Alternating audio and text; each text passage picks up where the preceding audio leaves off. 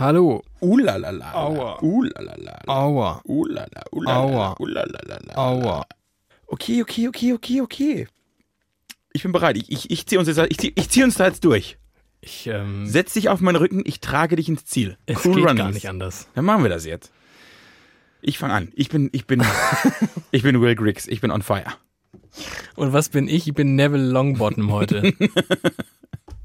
Und auch der kriegt fünf Hauspunkte, weil er sich seinen Freunden in den Weg stellt. ja, so bin ich. Ich stelle mich allen im Weg. Ich, ich stelle allen mich und Steine in den Weg.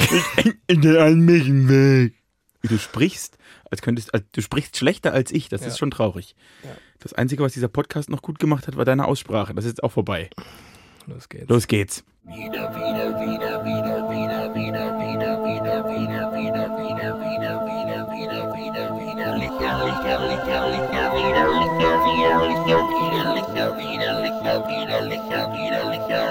Folge 1 nach dem Fiasko, Episode 1 nach der Eskapade.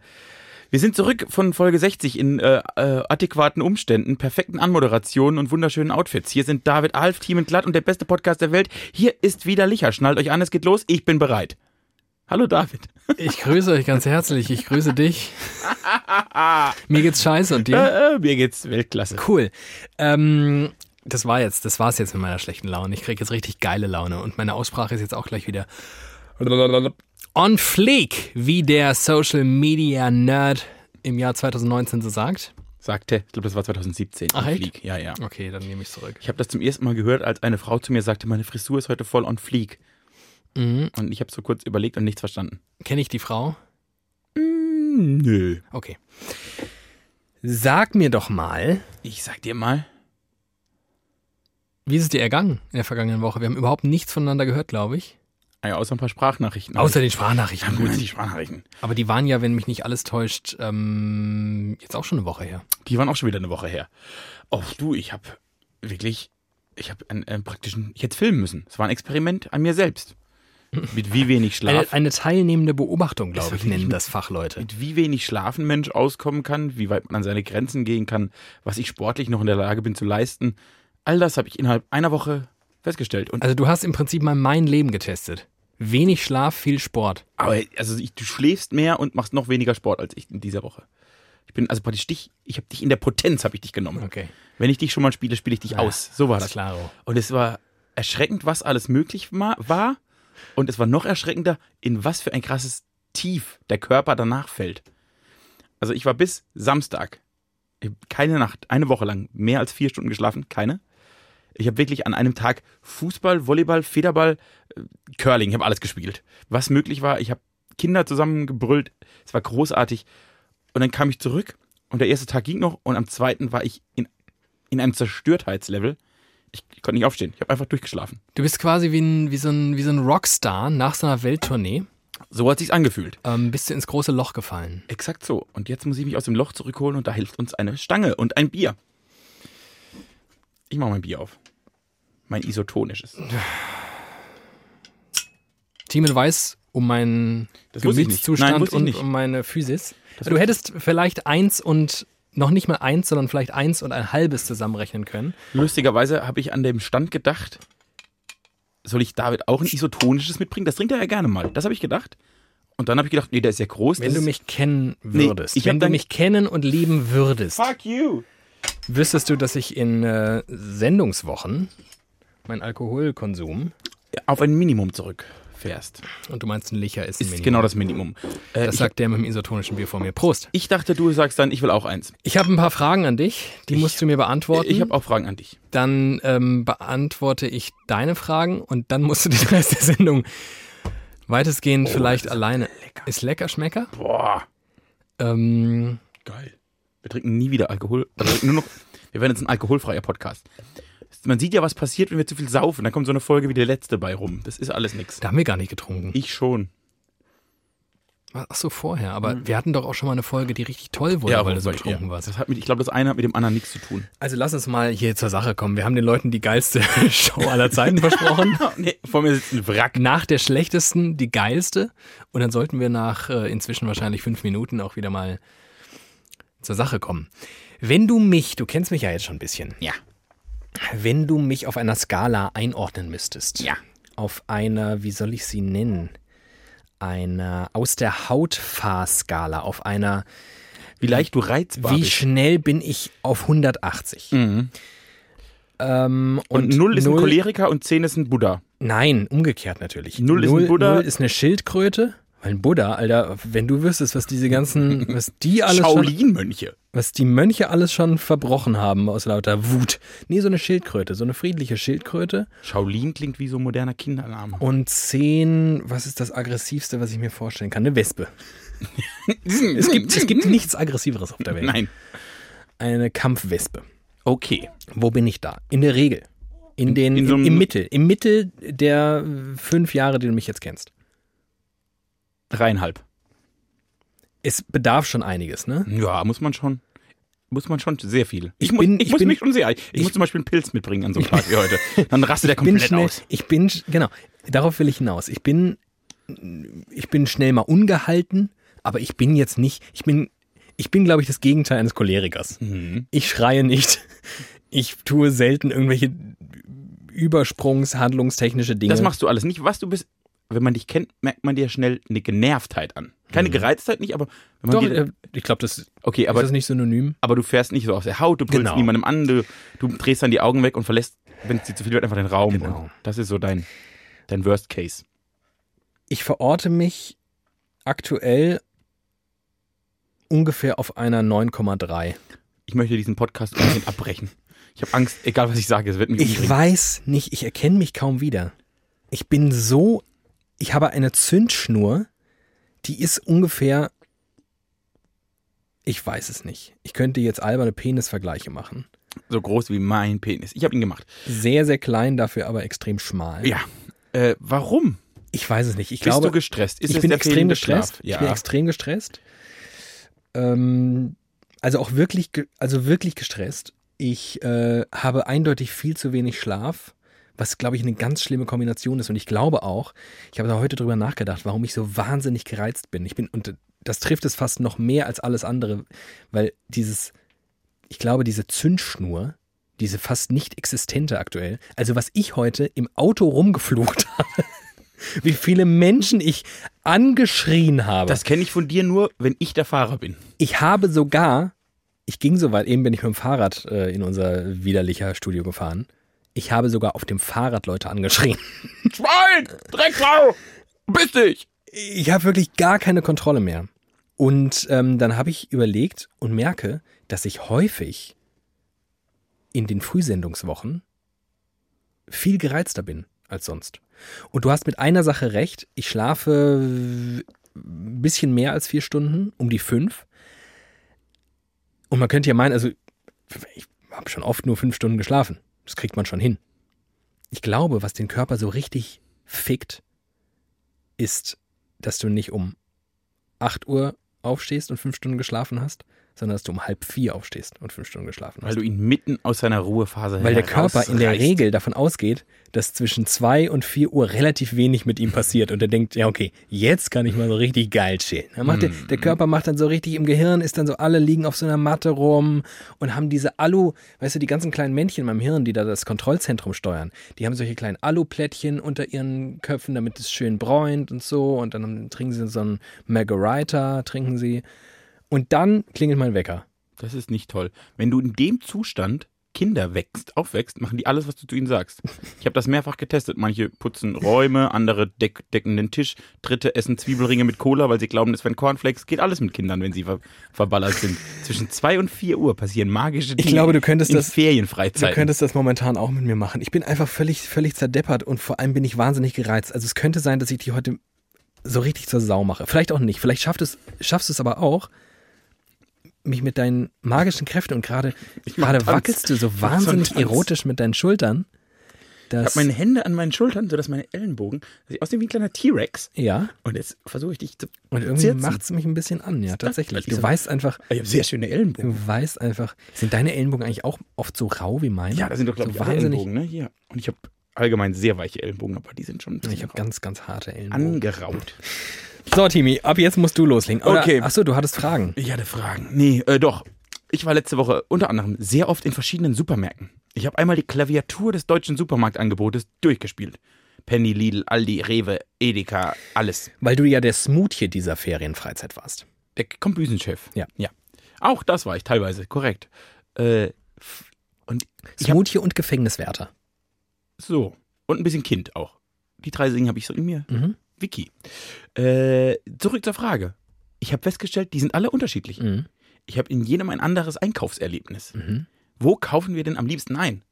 Was ist denn der beste? Was ist? Wir müssen jetzt mal die große Frage klären. Was ist der beste Supermarkt im Supermarktsangebot? Supermarktsangebot. Da hast du natürlich in mir jemanden, der sich, wie du dir vorstellen kannst, schon sehr viele Gedanken. Deshalb habe ich sie, ich habe mir sie aufgeschrieben, weil ich wusste, dass du der Mann bist, mit dem ich diese Frage besprechen Ja. muss und kann. Es geht bei einer relativ simplen Regel los, also bitte zückt alle eure Notizblöcke und eure Bleistifte. Erstens, Erstens. ein guter Supermarkt funktioniert gegen den Uhrzeigersinn.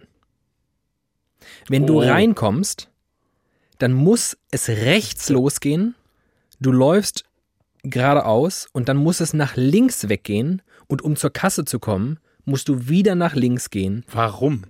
weil nur das, das ist die goldene Naturregel, das Naturgesetz eines Supermarktes. Geh mal in den Gedanken die Supermärkte durch, in denen Ja, du jetzt warst. Und ich war in Wie beiden. viele davon, wie viele davon waren mit welche, Linksdreher. welche waren Linksdreher? Ein Linksdreher, zwei. Es gab auf jeden Fall einen Rechtsdreher. Ich glaube, es gab 4 Gibt- zu 2 könnte Richtig, es gibt in der Regel sehr wenige Rechtsdrehende. Das ist übrigens äh, tiefenpsychologisch verankert. Weil das du machen, dem Herz immer folgst und das, das schlägt machen, links. das machen äh, Das stimmt aber, ich glaub, das Menschen, stimmt. die sich damit beschäftigen, mit dieser ganzen, das ist ja ein riesen Hokuspokus, Supermärkte. Was steht wo, auf welcher Höhe im Regal ist was einsortiert, in welchem Stadium des Einkaufsprozesses präsentierst du den Leuten was, was sie vielleicht gar nicht brauchen, aber vielleicht glauben, dass sie es brauchen. Das ist ja ganz entscheidend. Ähm, ist ja auch ganz entscheidend, dass du ihnen am Anfang ganz frische, tolle Produkte anbietest und hinten raus die ganze Scheiße. Weil am Anfang sind sie noch wahnsinnig, wahnsinnig euphorisch, denken, war ich bin ein richtig healthy guy. Und dann hinten raus an der Kasse. Wir richtig dumm. So richtig klein, diese geilen Fritz, äh, wie heißen die, diese, diese Stripes. Stripes. Oh, mega geil. Hashtag Werbung, Werbung, Vielleicht Werbung. die beste Süßigkeit, die Also es gibt. kommen wir nochmal äh, Wow, dabei es an, friert ein Kau. Dass Das ist der Werbeslogan. der, das ultimative Naturgesetz Number One ist, es muss gegen den Uhrzeigersinn gehen, nur dann fühle ich mich wohl in einem Supermarkt. Sobald es Okay. mit dem Uhrzeigersinn ist, kann es eigentlich nichts mehr werden. Das Hax sagt aber doch nicht viel über die Marke aus. Das ist korrekt. Auch da gibt es aber eklatante Unterschiede innerhalb der Marken. Also besprechen wir mal Hashtag Werbung, Werbung. Das ist jetzt einfach mal so ein Disclaimer. Der Hashtag, den müsst ihr euch jetzt immer dazu denken. Ja. Unter jeden Halbsatz, Ja. damit wir es nicht mehr sagen müssen. Ja. Es ist jetzt ab sofort ist alles Werbung. Werbung. Ich habe mal äh, im Bahnhofsviertel von Frankfurt gelebt Mhm. und da gab es einen Rewe in der Nähe. Mhm. Und Rewe zum Beispiel finde ich persönlich in der Regel so einen grundsoliden Supermarkt. Mhm. Das war der schlechteste Supermarkt, den ich jemals erlebt habe. Warum? Also erstens, wie rum ging er? Rechts rum, die So. Sau. Da geht's nämlich schon mal los. Dann war der riesengroß. Grundsätzlich ja, ist das toll, finde ich persönlich. Ich mag lieber große als kleine Supermärkte. Mhm. Der hatte nichts. Du hast da nicht das gefunden, was du brauchst. Nie. Und zwar wirklich nie. Der hatte nicht das, was du brauchst. Der hatte a- offensichtlich alles, weil er war riesengroß, aber er hatte nur Scheiße. Und ich glaube, das liegt daran, dass das, dass ich lebte da in so einem komischen gentrifizierten Areal, wo das Haus, in dem ich gelebt habe, das letzte nicht kernsanierte war. Überall nur Millionäre um mich rum und ich in so einem Dreckskackhaus in einem Supermarkt, wo Leute nur einkaufen gehen, die sich tagsüber im Anzug einen Snack für die Arbeit holen. Und abends natürlich ihre Einkäufe entweder nach Hause geliefert bekommen oder gar nicht einkaufen, weil sie nicht kochen, sondern entweder wohin pendeln oder aber essen gehen. Das heißt, es gab nur Verpackte Smoothies, Plastikscheiße. Kaffees und, und Weinregale. Das beschreibt diesen Rewe perfekt. Das war ein Kackrewe. Ich lebte schon mal im Speckgürtel von Frankfurt. Da gab es super Rewe. Boah, war das geil, der Ja. Rewe. Ich war auch, ich war am besten Rewe aller Zeiten in der letzten Woche. Das war wirklich, der war so, der war so topmodern. Das, da, da bin ich rein. Und der hatte schon so auf französische Ausmaße Ah, ansatzweise, ja. ne? Ja, ja. Ja, er hat auch so französisches Licht. Mm. War alles ein bisschen brauner und ein bisschen Ah, und äh, fast schon, also es gab auch so schwarze Regale, wo so richtig metallic schick waren. ja.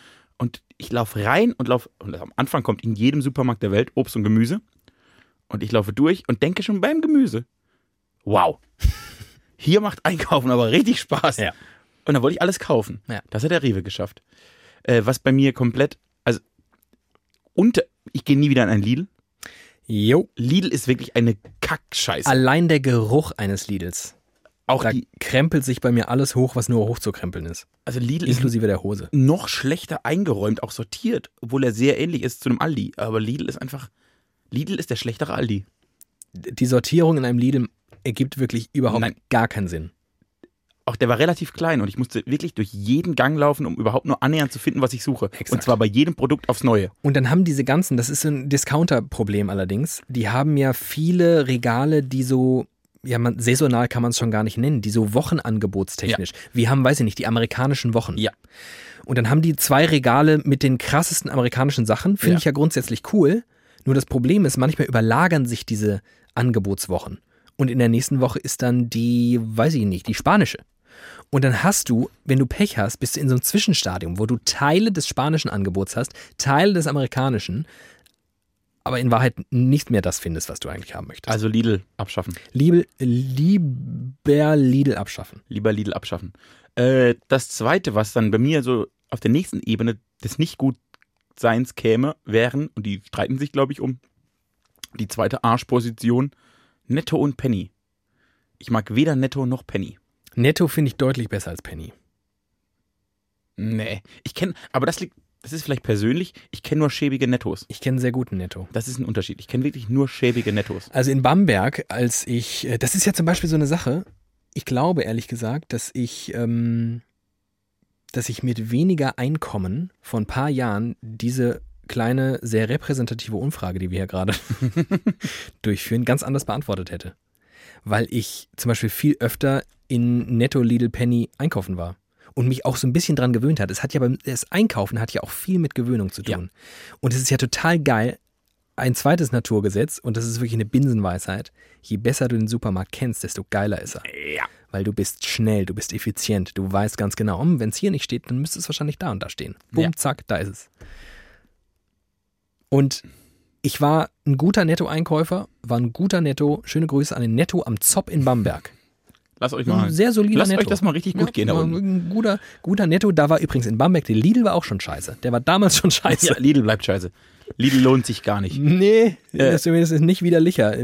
Also wieder Lidl auf jeden Fall nicht. Wieder Lidl sind wir nicht. Wieder Netto, da können wir drüber streiten. Ich kenne Netto nur wirklich in den krassesten, in den krassesten Brennpunkten Mittelbadens, wo es keine gibt. Da gibt's Nettos. Wo die ganzen Ausländer wohnen, zwei- Häuser mit, mit halb arabischen Ursprungs. Ich bin Nettos. ein großer, großer Fan des, der Supermarktkette Hit. Ich war noch nie in meinem Leben in einem Hit. Ich nehme dich mal mit in Hit. Nee, nimm mich mal mit. in Mein Supermarkt des Vertrauens, weil direkt neben meiner Haustür, Hit. Stimmt. Ich habe gerade überlegt, wo ich schon mal einen Hit gesehen habe, aber nur bei dir im Schlossviertel. richtig, ist ein Hit. Und der Hit ist echt ein Hit. Das Echt? muss man einfach so sagen. Ist der, wie, wie kann man, ist der eher so, ist der eher so Aldi-mäßig, ist der eher so Rewe-mäßig?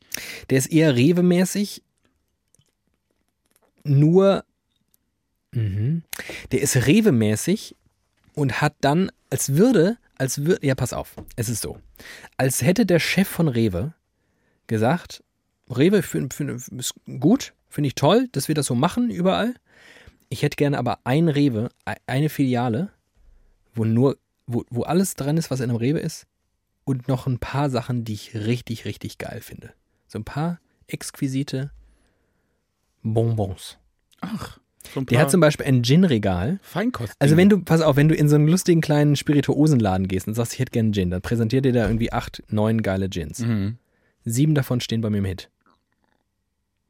Weiß ich so genau, weil ich habe mal beim geilen Spirituosenhändler einen sündhaft teuren japanischen Gin gekauft und ihn einen Tag später im Hit für 15 Euro weniger gefunden. ähm, beim Hit kannst du bei der Käsetheke aus einem riesigen Block dir gesalzene Butter ab, abschaben lassen. Ich krieg Hunger.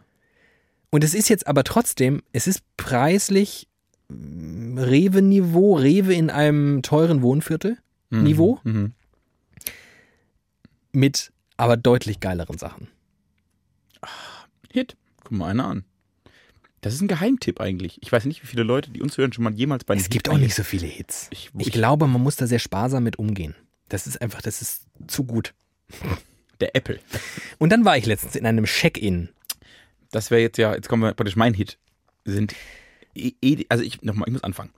Edekas sind eigentlich schon, in der Summe der Läden machen mir Edekas am meisten äh, das Einkaufen Spaß.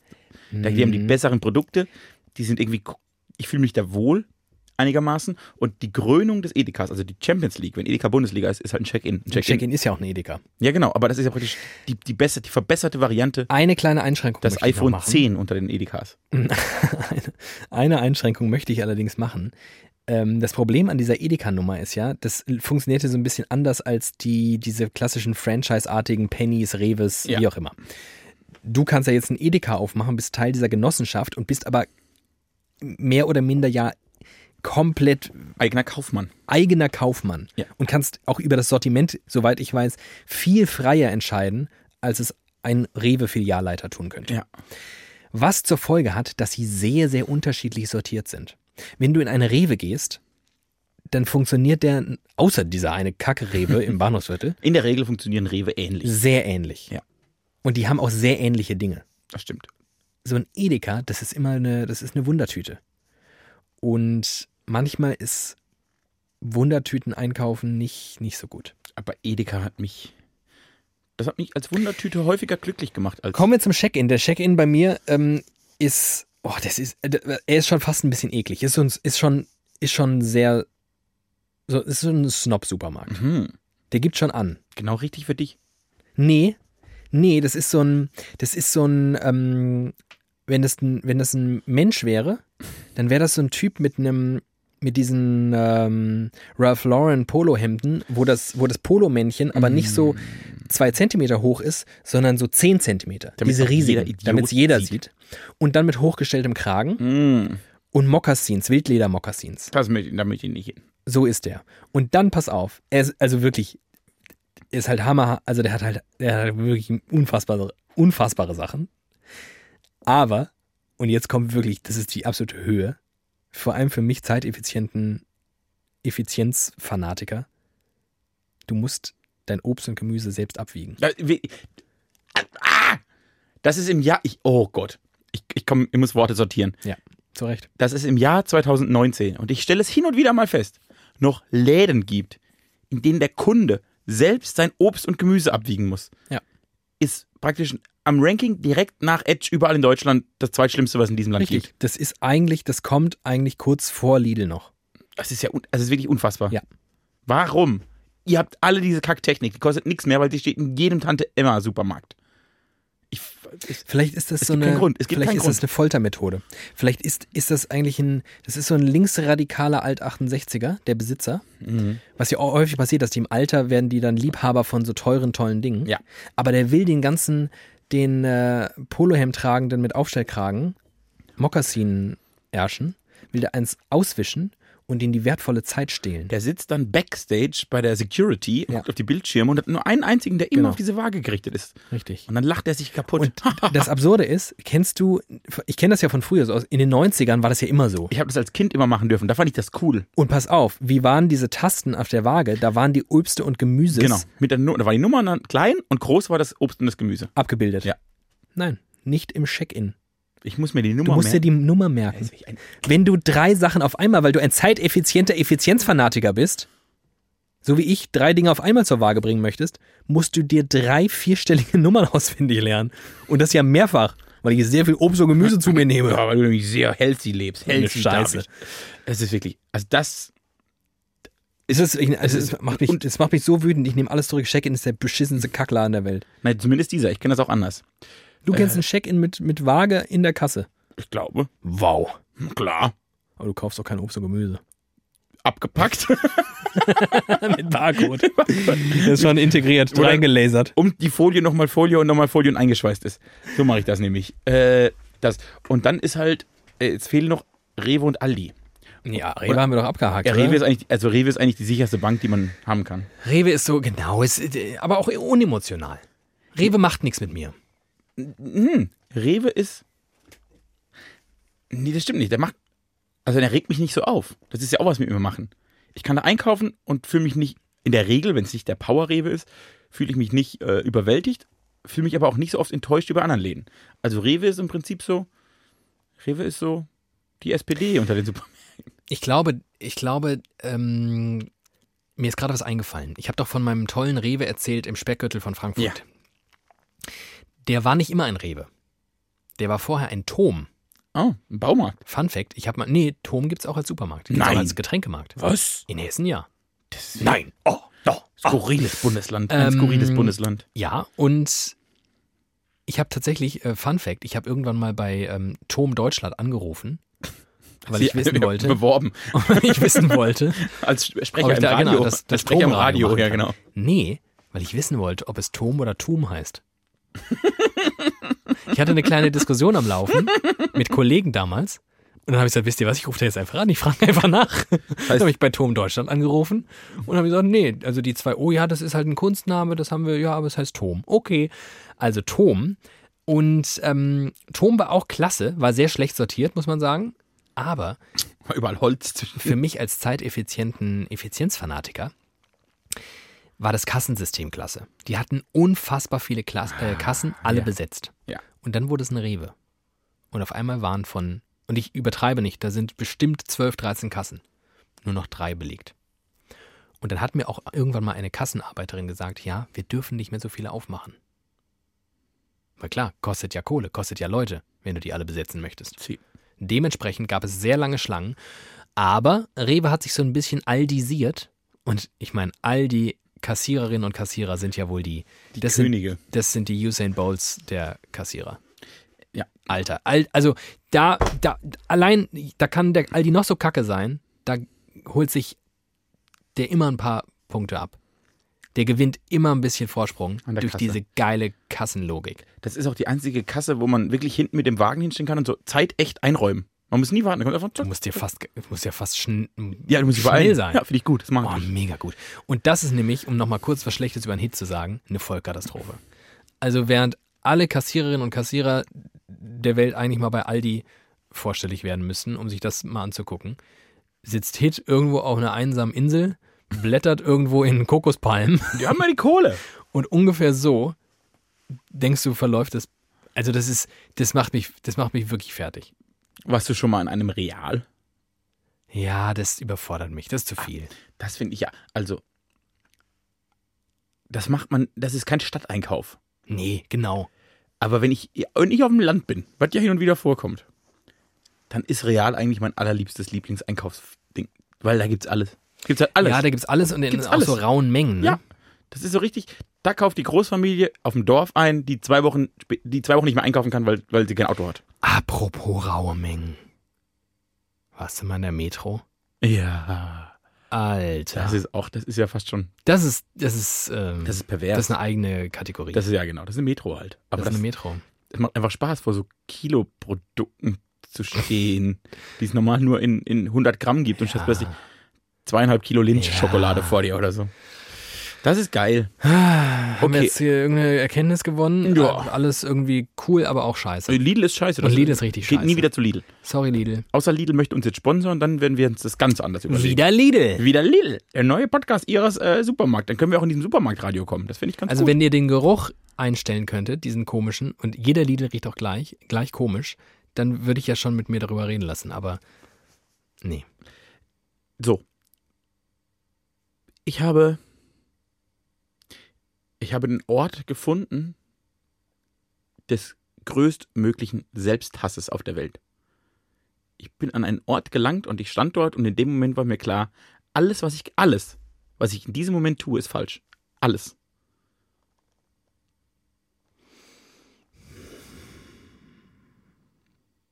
Was im Bordell? Nö, Da gibt's noch, da, da finde ich positive Aspekte. Zumindest für mich.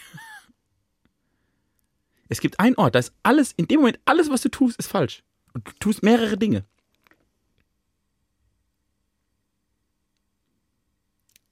Schule?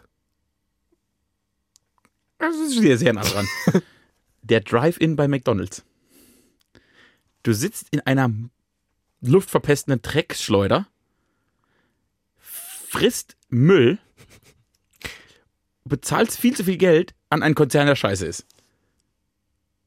Und bewegst dich noch nicht mal. Genau. Also verbrennst noch nicht mal ansatzweise. Ja. Es ist wirklich, es ist Ja. auf so, es ist auf so vielen Ebenen falsch. Mhm, aber auch irgendwie geil. Natürlich ist es geil, wie vieles, was auf allen Ebenen falsch ist. Aber ich saß da äh, am Wochenende auf dem Weg nach Frankfurt. Ja nichts zu essen im Haus und dann dachte ich, komm, ich hole mir noch schnell unterwegs was, muss eh gleich los. Und sitze in diesem McDrive und ich. McDonalds ist ja so ein perverser Laden, an sich schon. Ich, ich gehe da echt eigentlich nicht mehr gerne hin, aber ab und zu hat man halt irgendwie Bock. So viel Mensch. So viel Mensch bin ich geblieben. So. Und dann sitze ich in diesem McDrive und denke, ich sitze gerade in so einem Auto, das ist an. Das ist scheiße. Ich fresse jetzt Fressen. Das ist scheiße. Ich bezahle viel zu viel Geld für viel zu wenig Essen. Das ist scheiße. Ich bekomme Pickel, ich werde noch fetter, ich bewege mich nicht. Alles ist scheiße. Ich, es war so ganzheitlich scheiße. Ich weiß genau, ich werde es wieder tun. Es ist wie Kokain. Heroin. Aber in, ich hatte einen Selbsthass in einem Ausmaß, dass ich keinen Ausweg mehr gesehen habe. Und dann? Habe ich was gegessen? Hast du eine Pommes gegessen? Sind wir jetzt nach Frankfurt gefahren? Was willst du denn sonst machen? Ich glaube, das Problem war, äh, dass du da auch alleine warst. Ich glaube, in so einer, in so einem, in so einer Kollektivmaßnahme, komm, wir fahren schnell mal hier in Drive-In, Denkt man nicht drüber nach. geht es noch irgendwie. Dann ist ja wie Carsharing. Dann ist ja auch Autofahren nur halb schlimm. Das stimmt. So, aber wenn du alleine in einem McDrive bist, es hat, es, ist nichts gut. Nix, nix gut. Ist, ni- ist nur gut. Ist mir nur klar geworden, dass das vermutlich der Ort, an dem ich am meisten Selbsthass empfunden habe in meinem Leben, ist, ist der McDrive. Hm. Verstehe ich. Dann habe ich mich. Aber wenn sonst nichts ist, du Und bist dann- ja ein Happy Guy, ja, ja, bin ich ja auch. Bin ich ja auch. bekanntermaßen. Klar. Apropos äh, viele Pickel und Fett, du siehst schon wieder, das sage ich dir häufig, wenn ich dich länger nicht gesehen habe, extrem gut aus. Das ist lustig, weil äh, äh, ich, grad, ich habe relativ viele Pickel, daran ist McDonald's schuld, im Gesicht. Aber ich bin mir sicher, dass mir diese letzte Woche auch körperlich sehr, sehr gut tat. So wenig Schlaf und ganz viel Alkohol. Ich habe gere gere gere geregeltes Essen, geregeltes Essen, regelmäßige Tagesmahlzeiten. Mhm. So dreimal am Tag wirklich vernünftig essen. Auch wirklich vernünftiges Essen. Das ist dieser Körper nicht gewohnt. Das tat ihm ganz gut. Und auch viel Bewegung und immer auf den Beinen sein und nie sitzen und rum. Das war alles ganz gut. Äh, und dann glaube ich auch, hast du mich, wenn du die Augen zumachst, viel hässlicher im Kopf, als ich eigentlich bin. Darauf wollte ich hinaus. Wie hässlich habe ich dich eigentlich abgespeichert? Ja. So ein richtig, naja, du hast sehr viele Bilder in meinem Leben von mir gesehen. Und wenn ich auf was hässlich bin, dann ist es auf Bildern. Und wenn du so ein Bild von mir im Kopf Ich habe viele Bilder von dir gemacht auch. auf die sind auch alle sehr hässlich. Und wenn du die abspeicherst, dann bin ich wirklich immer eine Überraschung. Und meine Haarlänge ist gerade ganz gut. Ja, sehr kurz wieder. Also verhältnismäßig. Jetzt wieder länger. Also die waren zu so. kurz und jetzt sind sie gerade so richtig, richtig schön eigentlich. Du bist jedenfalls ein richtig schöner Typ. Merkst du eigentlich, wie meine, wie meine, ähm, ja, wie mein Ellenbogentanz funktioniert. richtig, wie ja. meine äh, Zündschnur, die ist schon wieder so ein bisschen wieder ausgefahren. Okay. Ich hätte noch mehr Themen für dich. Ich hatte noch eine. Ich, oh. Hau Willst du erst eine Frage oder erst eine Erkenntnis? Ich möchte erst, das war ja gerade eine Erkenntnis, ich möchte jetzt wieder eine Frage. Okay. Ich war dann letzte Woche, wie bekannt, mit 40 Kindern unterwegs. Und da gibt es ja ganz unterschiedliche, ne? Große, kleine, dicke, dünne, dumme, Wir müssen schlaue. das jetzt nochmal für alle Leute, die vergangene Woche nicht gehört haben, Zum Glück. einordnen. Danke, dass ihr letzte Woche nicht gehört wenn, habt. Wenn Thiemen sagt, er war mit 40 Kindern unterwegs, Dann macht euch keine Sorgen. Nee, es ist nur das Pädophilen Wir können. sind, wir sind, wir sind kein komischer, abseitiger Nischen-Podcast. Hallo Kinder. Nein, ich war auf einer wirklich guten, für Kinder tolle Ferienfreizeit, wo die betreut und beschützt und äh, verwöhnt wurden. Nein, das war ganz lustig. So Okay. lustig. Ja. 12- bis 16-Jährige. Mhm. Und äh, mir fällt einfach auf, Kinder sind sehr, sehr unterschiedlich. Ja. So wie Menschen sehr, So sehr wie unterschiedlich. Menschen halt so sind, So ja. sind Menschen wohl. Ich konnte, dann haben wir, wir Betreuer haben drüber geredet, wie wir dann so als Kinder waren. Ne? Ich war natürlich ein vorlautes, nerviges Kind, das Ja. alle gehasst haben, zu Recht. Und dann habe ich mir überlegt, Mensch, wie wohl mein lieber Freund David so als 12-, 13-Jähriger in so einer Ferienfreizeit gewesen wäre. Ich, und dann habe ich gemerkt, also es gab so verschiedene Szenarien, aber ich konnte mir kein. Ich war mir nicht sicher, wie du wohl gewesen wärst. Ich glaube, ich habe das verdrängt, diese Phase. Ich glaube, du hattest die nie. Also erstens war ich nie in Ferienfreizeiten, Natürlich wie nicht. du dir vorstellen Klar. kannst. Ähm, weil ich es damals schon vermieden habe, auch nur ansatzweise zelten zu müssen oder so. Oh, wir haben ja nicht gezeltet, ne? Wir machen das ja fancy. In so einem Landschulheim oder. Naja, also so richtig schöne Ferienhäuser sind das. Geil. Wir hatten diesmal eine Turnhalle, ein riesiges Trampolin, wo mehrere Leute drauf gepasst haben, Volleyballfeld, Boah. Fußballfeld, nie mehr als vier Bettenzimmer, eigene Küche, wo wir selbst gekocht haben. Das ist schon, das ist schon besser als ein Zeltlager. Ist es wirklich. Das ist so Millionärsferienlager. Ja, richtig, richtig. Geil. Ist, äh, ist ja auf einer katholischen Kirche gewesen. Klar. Die haben ja. Der Papst hat direkt überwiesen. kleine, Ka- eine kleine Statue aus der Sixtinischen verkauft. Zack, konnten wir wieder drei Jahre ins Ferienlager. Ähm, du, ich weiß das gar nicht. Ich war. Äh, wie war ich da? Wie waren denn, wie war's? Also vorlaut war ich, war ich eh immer. Ich war, ich war nicht gut im ähm, irgendwie Befehle befolgen. Ich glaube, das ist schon eine wichtige Sache bei so einer, Hm. bei so einer Ferienfreizeit. Ne? Du musst, du musst die, die Betreuer, die eigentlich deine Kumpels sind, Ja. müssen ja manchmal aber auch Autoritäten sein und Ja. dir Ansagen machen. Ja. Und ich glaube, das ist etwas, was ich äh, in diesem Alter auf jeden Fall nicht begriffen habe. Weil ich dachte, entweder ihr seid meine Buddies, dann sind wir hier alle cool miteinander, aber dann sagst du mir auch nicht, dass ich jetzt irgendwie was auch immer machen soll. Oder du bist einfach ein Arschloch. Das war so, ich war sehr relativ, ähm, ich war relativ dumm. um das mal auf den Punkt zu bringen. Ja, dann hätte ich dich vielleicht doch nicht so gemocht. Nee, ich glaube, ich war dann in den Situationen, wo man dann vielleicht irgendwie alles hinter sich gebracht hat, wo man dann irgendwie irgendwelche lustigen Sportspiele gemacht hat, wo man irgendwelche Kartenspiele gemacht hat, wo man abends zusammensaß und irgendwelche Sachen aufgeführt hat. Ich glaube, da war ich sehr unterhaltsam. Also das, das, ich war schon immer eher derjenige, der vor Leuten stand und Dinge gemacht hat, die sie gefreut haben, im besten Fall. Manche fanden mich auch immer doof deswegen, aber das gehört dazu, glaube ich. Das, ähm, aber ich glaube, ich, ja, ich war schon auch anstrengend. Hm. Was ich, was ich lu- lustig fand, ist, es gab keine Kinder, die ich, keine Ahnung, bei irgendwelchen Putzdiensten oder Küchendiensten cool fand und bei Spielen nicht. Oder andersrum, bei Spielen irgendwie total lustig und dann haben mich in der Küche genervt oder so. Sondern entweder es gab Kinder, die haben mich immer genervt, oder es gab welche, die haben mich immer amüsiert. Ob sie gearbeitet haben oder ob sie gespielt haben oder ob sie vor Leuten standen oder ob sie ruhig in der Ecke saßen. Das fand ich faszinierend. Weil ich ja auch immer dachte, hey, ja, ich war bestimmt total angenehm, bis ich mir jemanden eine, eine Anweisung gegeben hat und dann habe ich gesagt, leck mich am Arsch. Ja, aber das ist doch, das ist doch klar, weil die sind dir einfach sympathisch. Und die können dann sich auch, die können dann gegebenenfalls sogar in der Küche weniger cool performen, aber sind halt eigentlich coole Dudes und Dudinnen. Und Aber denkst, vielleicht sind die coolen Dudes auch einfach die coolen Dudes, die dann erkennen, okay, jetzt ist hier der, jetzt müssen wir hier mal Gas geben Mhm. und 32 Gläser abwaschen, dann machen wir das nee, du mal. magst sie einfach lieber. Also die Nein. wenigen Lehrer, die ich kenne in meinem privaten Umfeld, weil ich es vermeide, ansonsten mit meinen Erzfeinden ins Bett zu gehen, ähm, fällt mir manchmal leichter, manchmal schwerer. Ähm, die sagen alle, dass sie Lieblingskinder haben. Und dass es völlig irrational ist. Ich glaube auch, dass die Lieblingskinder Dass die teilweise, also ich weiß auch aus meiner Schulerfahrung, ich hatte Lehrer, da habe ich wirklich nur Scheiße gebaut und ich war, habe den Unterricht gestört und so weiter und die fanden mich trotzdem cool. Und es gab auch das krasse Gegenteil. Vielleicht habe ich aber einfach so eine gute Menschenkenntnis, dass alle, die ich cool finde, auch einfach die coolen sind. Nee. Doch. Nee. Ladida. Beweis mir das Gegenteil. Ja, mag ja sein. Und es gibt halt immer, es gibt schon auch immer schwierige Kinder, die dann alle irgendwie doof finden. Ist auch interessant. Es gibt, also, ich frage mich ja häufig, wie man es als Elternteil verhindern kann, dass sein Kind scheiße wird. das habe ich mir in der Woche auch, das frage ich mich auch häufiger. Und ich frage mich ganz oft, ob das geht. Äh, nächste spannende Erkenntnis daraus ist, von vielen dieser Kinder kannte ich auch die Eltern schon relativ Mhm. gut. Das war spannend, denn man merkt Kindern an, wer die Eltern sind.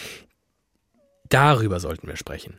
Denn da könntest du mir jetzt tatsächlich sehr viele Erkenntnisse bescheren, weil Also ich glaube, du, du, du machst die, die, die, diese Menschwerdung eines Kindes ist sehr, sehr unterbewusst durch dein tägliches Handeln, also gar nicht durch Kind zusammenscheißen, ins Bett schicken.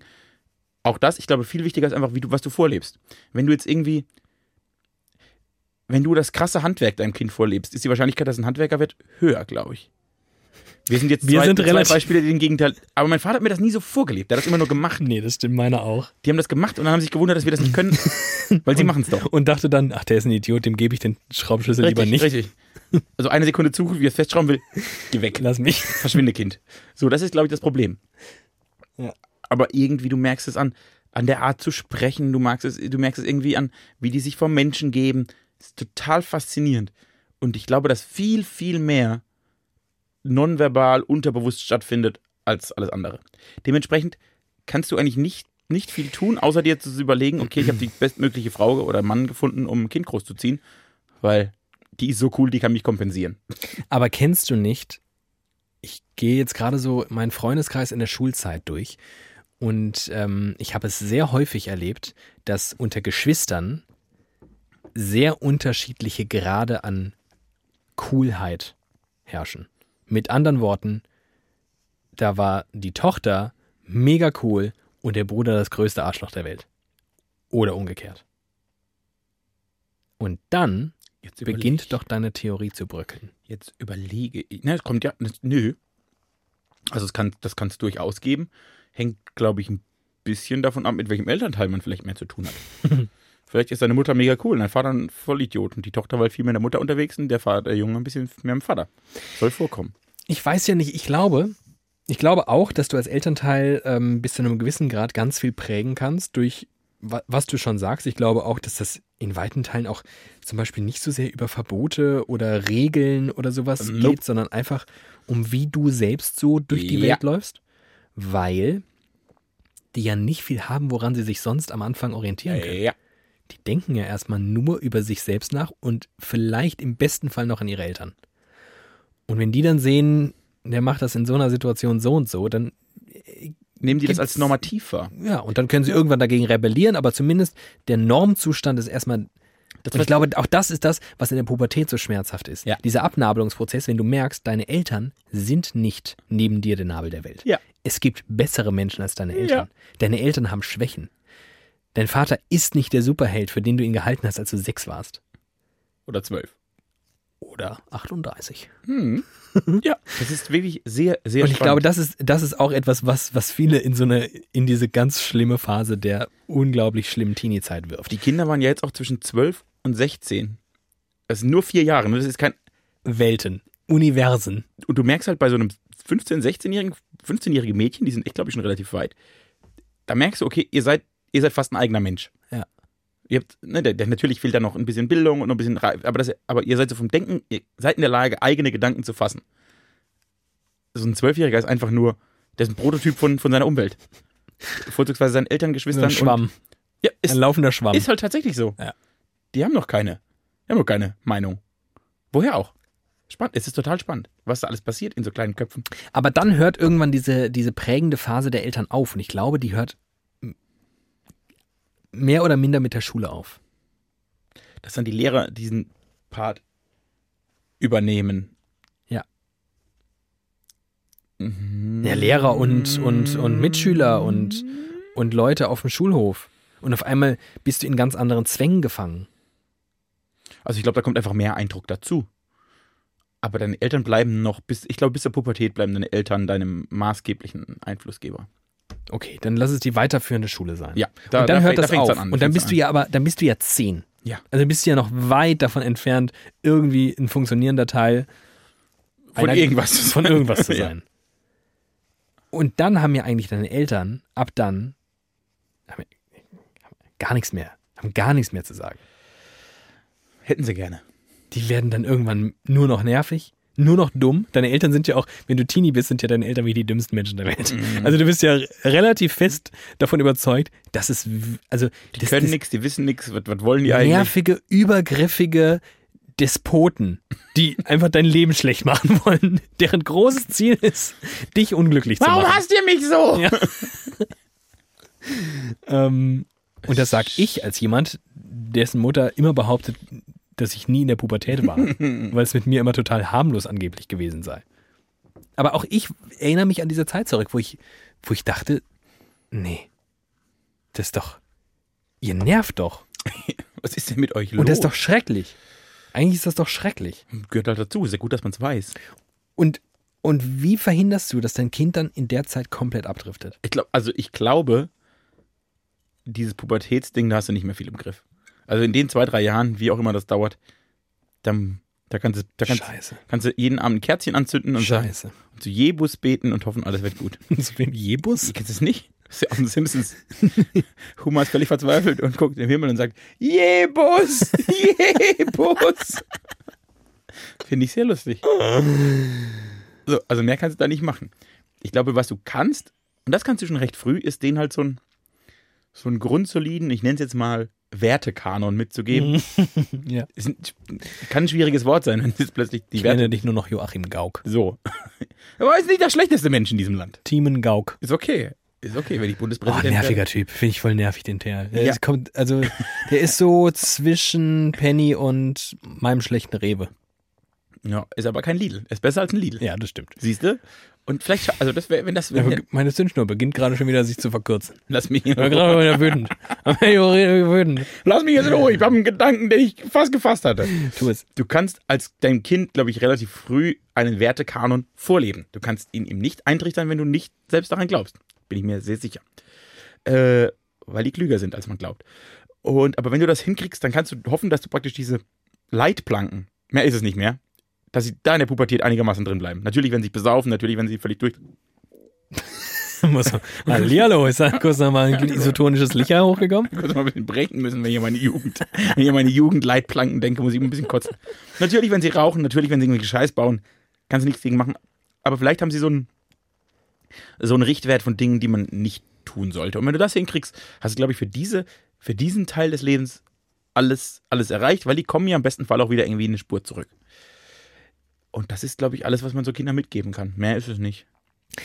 Also ich echauffiere mich ja wirklich in einem absurden Ausmaß häufig über Lehrerinnen und Lehrer. Einfach weil ich, weil ich viele dumme Erfahrungen mit ihnen gemacht habe. Und ich bin wahnsinnig ungerecht in meiner Analyse und äh, unglaublich voreingenommen und alles und bescheuert. Und dabei vergesse ich natürlich, weil ich ja ganz, weil ich, weil ich in, in, in den Lehrern eigentlich so eine wahnsinnig wichtige Rolle in dieser Gesellschaft sehe und immer denke, Korrekt. ihr seid so wichtig, ihr müsst, ihr müsst Ihr müsst viel wichtiger und viel besser und noch besser ausgebildet müsst- und noch ja, bessere Menschen und und ihr ihr müsst euch eurer Wichtigkeit bewusst sein. Richtig, ihr braucht diese Leidenschaft, diese Passion, die alle guten Lehrer haben und sonst sind sie einfach keine guten Lehrer. Aber in Wahrheit gilt das Gleiche und vielleicht ja noch mehr Vermutlich noch mehr. für Eltern. Und wie viele beschissene Arschlöcher werden Eltern? Es ist auch wirklich ein großes, ein großer Fehler der Natur, dass man nichts können muss, um Eltern zu werden.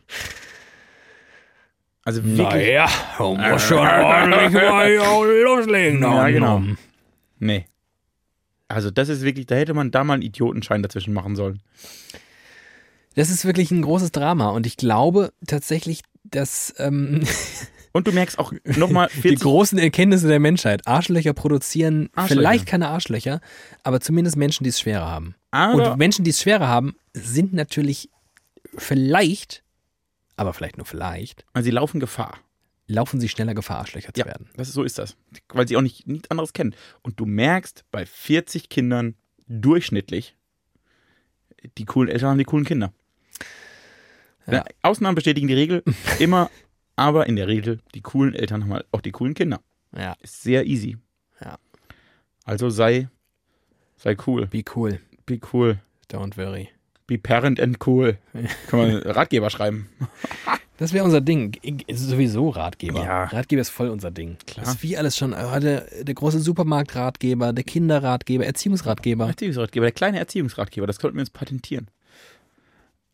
Ja, das habe ich auch noch. Da habe ich auch drüber nachgedacht. So Kinder, faszinierend. Ist wirklich ein spannendes Alter. So 12 bis 16. Ich, hab, ich hab, wusste gar nicht mehr, wie spannend Furchtbares Alter, das wenn ist. wahr. Super, Alter. Ja, eine Woche halt. Eine Woche ist es super. Aber den, also, denen geht's doch allen scheiße. Teenie-Zeit ist ja nicht geil. Natürlich geht's, stimmt, aber halt im Alltag. Denen geht's im Alltag immer scheiße. Für die Ja. ist das ja auch so eine Zuflucht gewesen. Also, das war ja für die, die, ne, du wohnst liegst mit deinem Kumpel Ja, eine Woche ja. im Zimmer, machst Blödsinn, die Betreuer sind alle Mitte 20 Zu wie maximal. vielen waren die in den Zimmern? Äh, zwischen zwei und vier. Geil. Ja, das war richtig gut. Ja. war ey, wirklich richtig gut. Und du merkst, das tut denen einfach gut. Ne? Da, da vergessen die ihren, ihren eigentlichen Hass auf die Welt und auf sich selbst und auf alles drumherum. Denn natürlich haben sie das. Natürlich geht es um nichts anderes als, wie bleibe ich cool, wie kriege ich einen Junge oder ein Mädchen, wie gucke ich mal, dass ich will, wie, wie bleibe ich beliebt. Mehr, interess mehr interessiert sie nicht. Ja. Das ist faszinierend. Anstrengend. Es ist vor allem, ich glaube, die Überschrift über dieser Periode ist anstrengend. Und ich glaube, als Elternteil oder als Beobachter dieser Menschen vergisst man oft, wie anstrengend das ist, was die Boah. gerade durchmachen. Dass die gerade jeden Tag eine Wesensveränderung durchmachen, dass die gerade jeden Tag sich am meisten hassen und deshalb die Welt Und andererseits hängt er dann bei dir zu Hause rum, ne?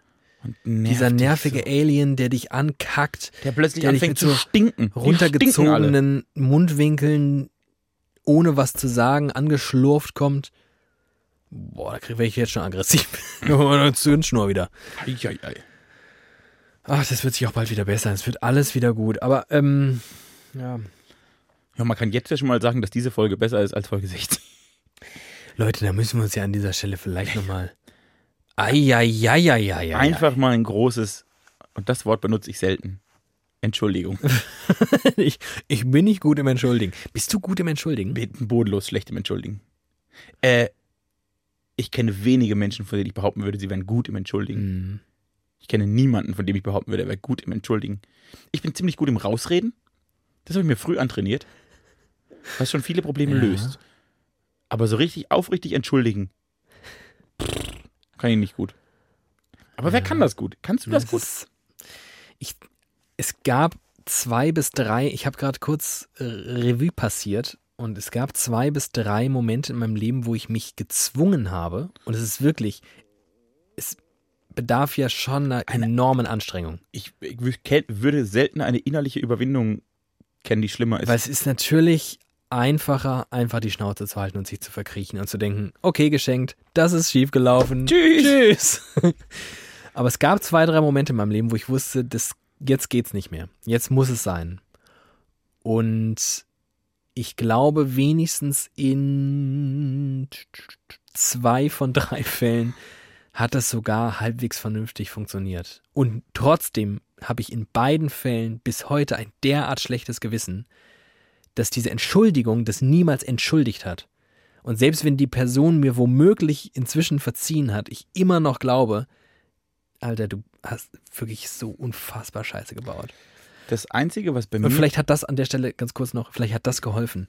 Die Erkenntnis, okay, du hast wirklich einfach rasant Scheiße gebaut. äh, das, das hängt einem nach. Das Einzige, was bei mir noch krasser emotional verwoben ist, sind die Momente, in denen ich ungerechtfertigterweise zusammengeschissen wurde oder irgendwie bestraft wurde oder so, obwohl ich nichts gemacht habe oder Mhm. nichts dafür konnte. Die haben mich, die, die ficken mich heute noch weg. Da war ich manchmal noch auf. Ich bin mal als Kind auf einem Fest eine Rutschbahn runtergerutscht und ich hatte noch eine halbvolle Fanta in der Hand. Und natürlich habe ich auf dieser Rutsche ein bisschen Fanta verloren. Ja. Und ich weiß noch, wie ich aufgesprungen bin. Und oben, ich habe stand so unten auf der Rutsche und gesagt, bitte nicht rutschen, da ist alles nass. Bitte, bitte rutscht nicht, bitte nicht. Und plötzlich rutscht natürlich das erste, weil es ein dummes Kind war, runter und eine nasse Hose. Ja. Fängt an zu heulen. Ja. Und diese Mutter kommt zu mir gerannt Ja. und scheißt mich, Ja. Fünfjährigen, Ja. auf eine Art und Weise zusammen, Ja. dass es heute noch in meinem Ohr klingelt. Wie alt warst du da? Keine zehn, also. Grund, Grundschulalter. Ich habe eine ähnliche, eine ähnliche Erfahrung. Ich Und- glaube, das geht nie weg. Ne? Und ich, nie, das wird du weißt noch ganz genau, wo das alles, war, wie das aussah. Tageslicht, ich, wenn ich mich anstrenge, weiß ich, welche Kleider ich hatte. Ich weiß, ich weiß auch, dass ich danach heulend nach Hause gerannt bin. Ja. Und ich habe nur, weil das, das schlimme Gefühl ist eigentlich diese Überforderung, dass in mir alles sagt, ich, es tut mir leid, ich, ich kann aber nichts dafür. Ich, der Fehler liegt nicht ausschließlich bei mir in dem Moment. Plus dieses Übermaß an Zusammenscheißen, was da zusammenkam. Mir zieht's heute noch alles zusammen.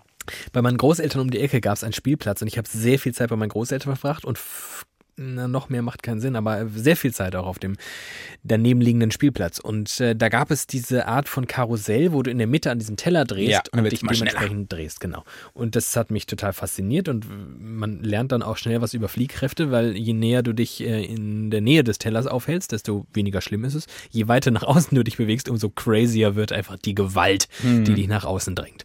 Und das fand ich geil, weil ich irgendwie das, ich glaube, das, was mich heute auch noch an Achterbahnen fasziniert und an Geschwindigkeit und Beschleunigung und sowas, fand ich damals schon irgendwie cool. Und ich saß also sehr viel Zeit auf diesem Karussell und habe das so schnell gedreht, wie ich nur konnte.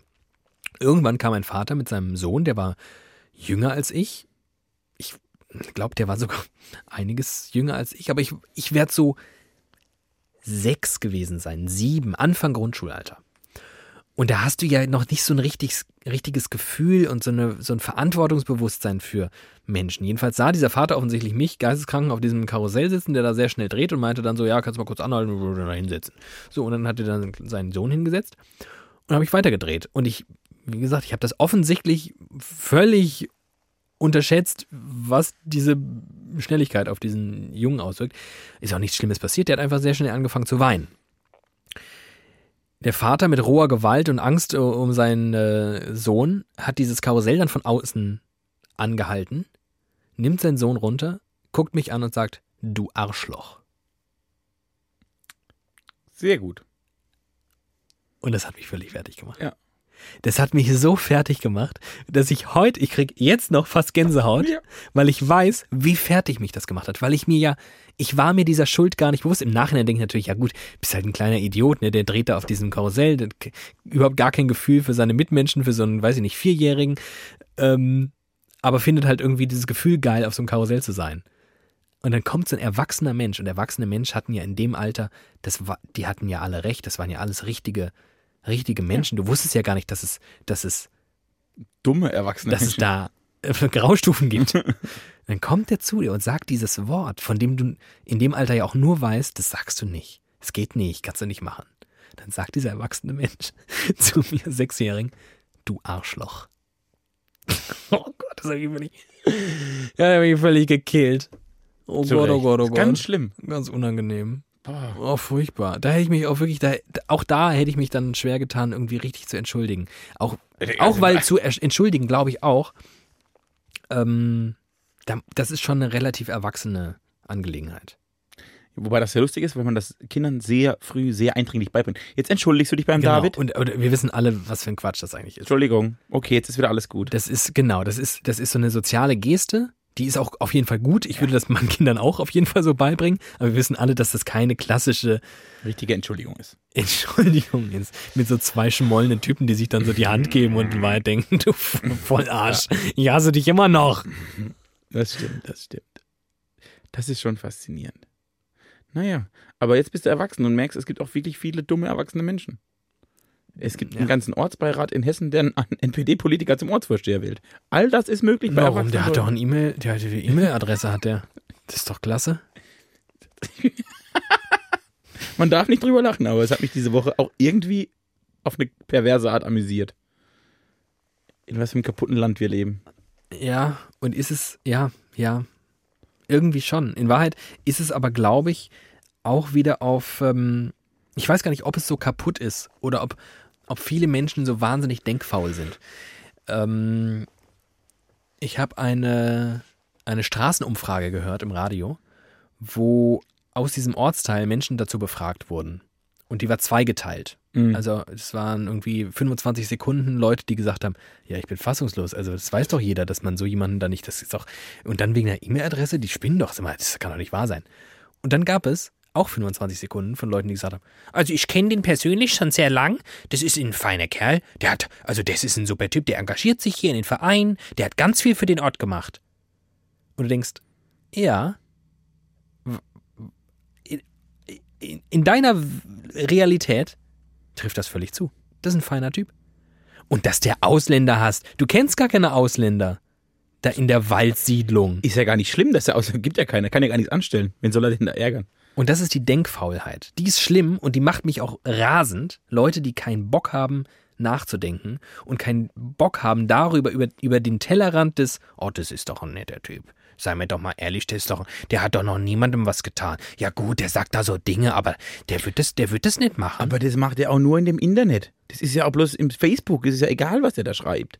Aber dass sie darüber nicht hinaussehen, das macht mich auf einer Metaebene wahnsinnig. Aber ich kann sie auch verstehen. Ich kann sie Und dann verliert das Ganze so ein bisschen an ja Brisanz, weil es macht die ganze Nummer fast so ein bisschen menschlich. So ticken die nämlich. Hm? Die denken, ach warum? Das ist doch ein warum? Der ist doch hier auch im Gesangsverein. Der hat da doch letztens hat er die Orgel auch, der hat die Orgel ja der, der Spinnen gesammelt, ja. Der hat eine Krawatte an. Das kann kein schlechter Mensch sein. Ja, also ich, das verstehe ich auch. Nicht, dass ich nicht solche Leute auch kennen würde. Persönlich. Äh, was, was mich ja zu meiner eigentlichen Berufung, meiner Passion in meinem Leben bringt.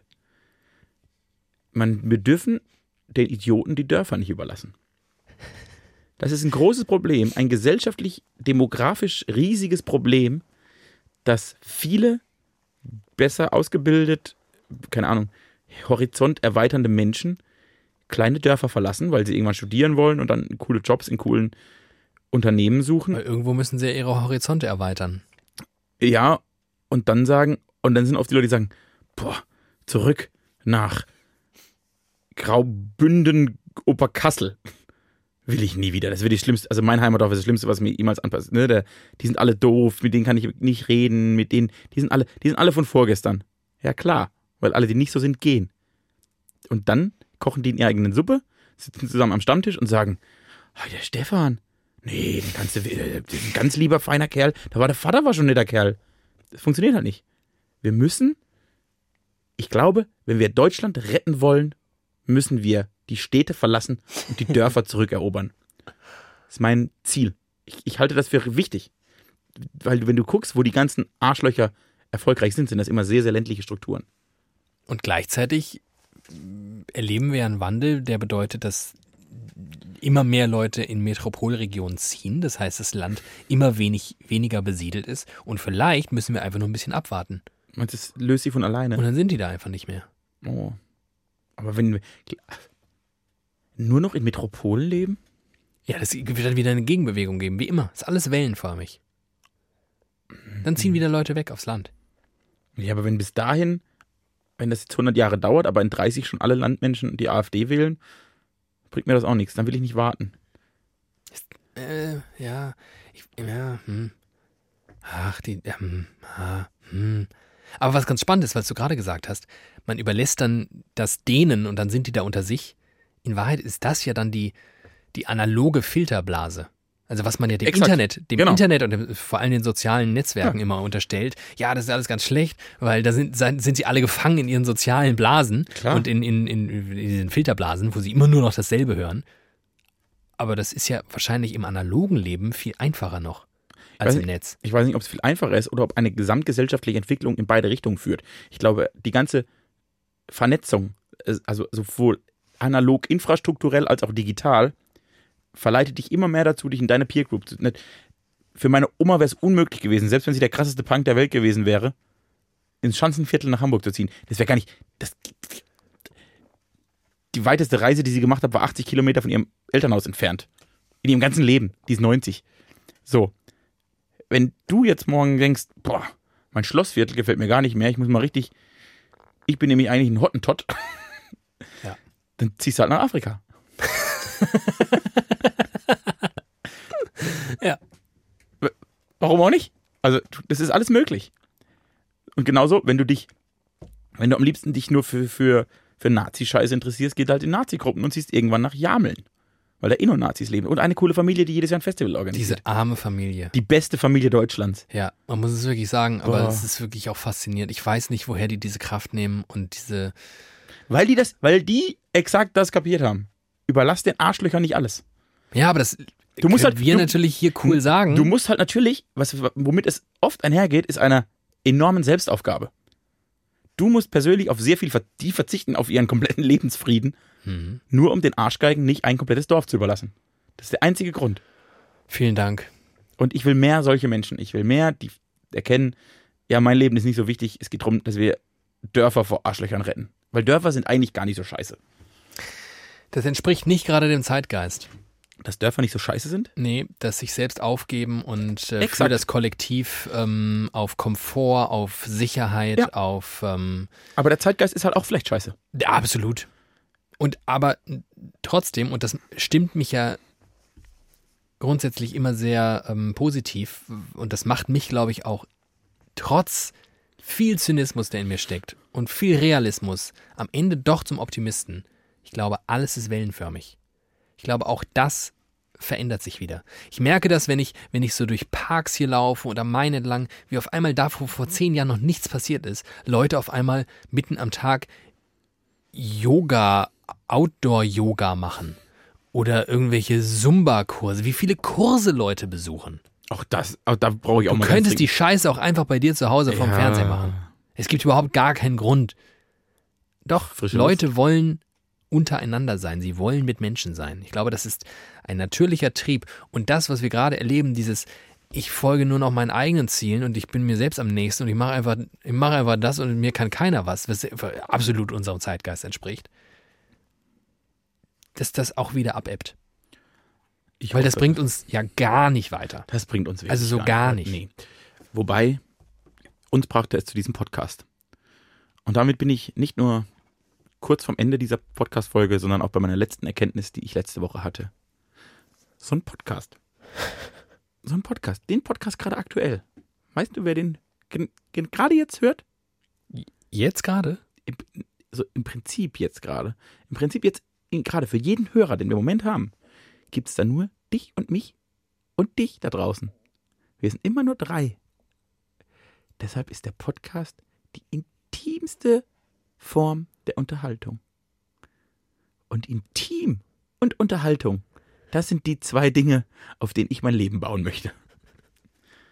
Ich liebe den Podcast dafür, dass er die intimste Form der Unterhaltung ist. Ihr lasst uns so weit in euch rein, wie sonst nur Erreger von schlimmen Krankheiten. Hallo. Ja, ist ja das bewusst, dass der Podcast die intimste Form der Unterhaltung Nee, ist? da äh, habe ich jetzt auch diverse Zweifel dran. Aber gleichzeitig habe ich das Gefühl, dass wir wirklich am Ende dieses Podcasts sind und Ja. ich jetzt nicht nochmal dieses Fass aufmache. Aber warum sollte denn ich, also diese, ich meine, das ist ja ein, das sogenannte Dreieck zwischen, ne.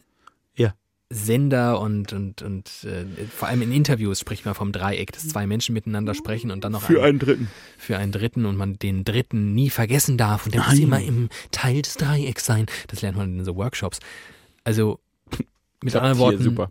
Radio, Fernsehen, ist doch genauso. Ich finde aber diese einfach nur Leute hören, das, wenn ich so einen Kopfhörer auf habe, dann bin ich auch selbst in so einer intimen Situation. Ich finde das irgendwie, irgendwie ist mir Podcast hören für mich intimer als Fernsehgucken zum Beispiel. Ja, weil ich glaube, Ich mache das oft, da mache ich oft so eine Glasglocke um mich ich rum. glaube, das ist ähnlich wie beim Lesen. Beim Lesen wird ja ganz viel deiner Fantasie überlassen. Und beim Radio deutlich weniger, aber noch deutlich mehr als beim Fernsehen. Mhm. Weil beim Fernsehen brauchst du echt nicht viel Fantasie. Ja. Weil dir alles einfach hingelegt wird. Und du hast halt immer die Distanz zu dieser Welt und bei uns kannst du mit dieser Welt verschmilzen. Mit euch würde ich gerne verschmilzen. Das war Folge 61. Es wird besser. Mit widerlicher. Ja, wir kommen so langsam aus dem Tal der Tränen. Wir haben diverse Medizinen in uns reingeschüttet Ja, ich bin jetzt auch sehr müde. Und ähm, werden die jetzt so sukzessive ausschleichen. Das macht man mit sehr starken Medikamenten und Ja. ähm, dann wird es hoffentlich irgendwann wieder wieder richtig gut. Irgendwann.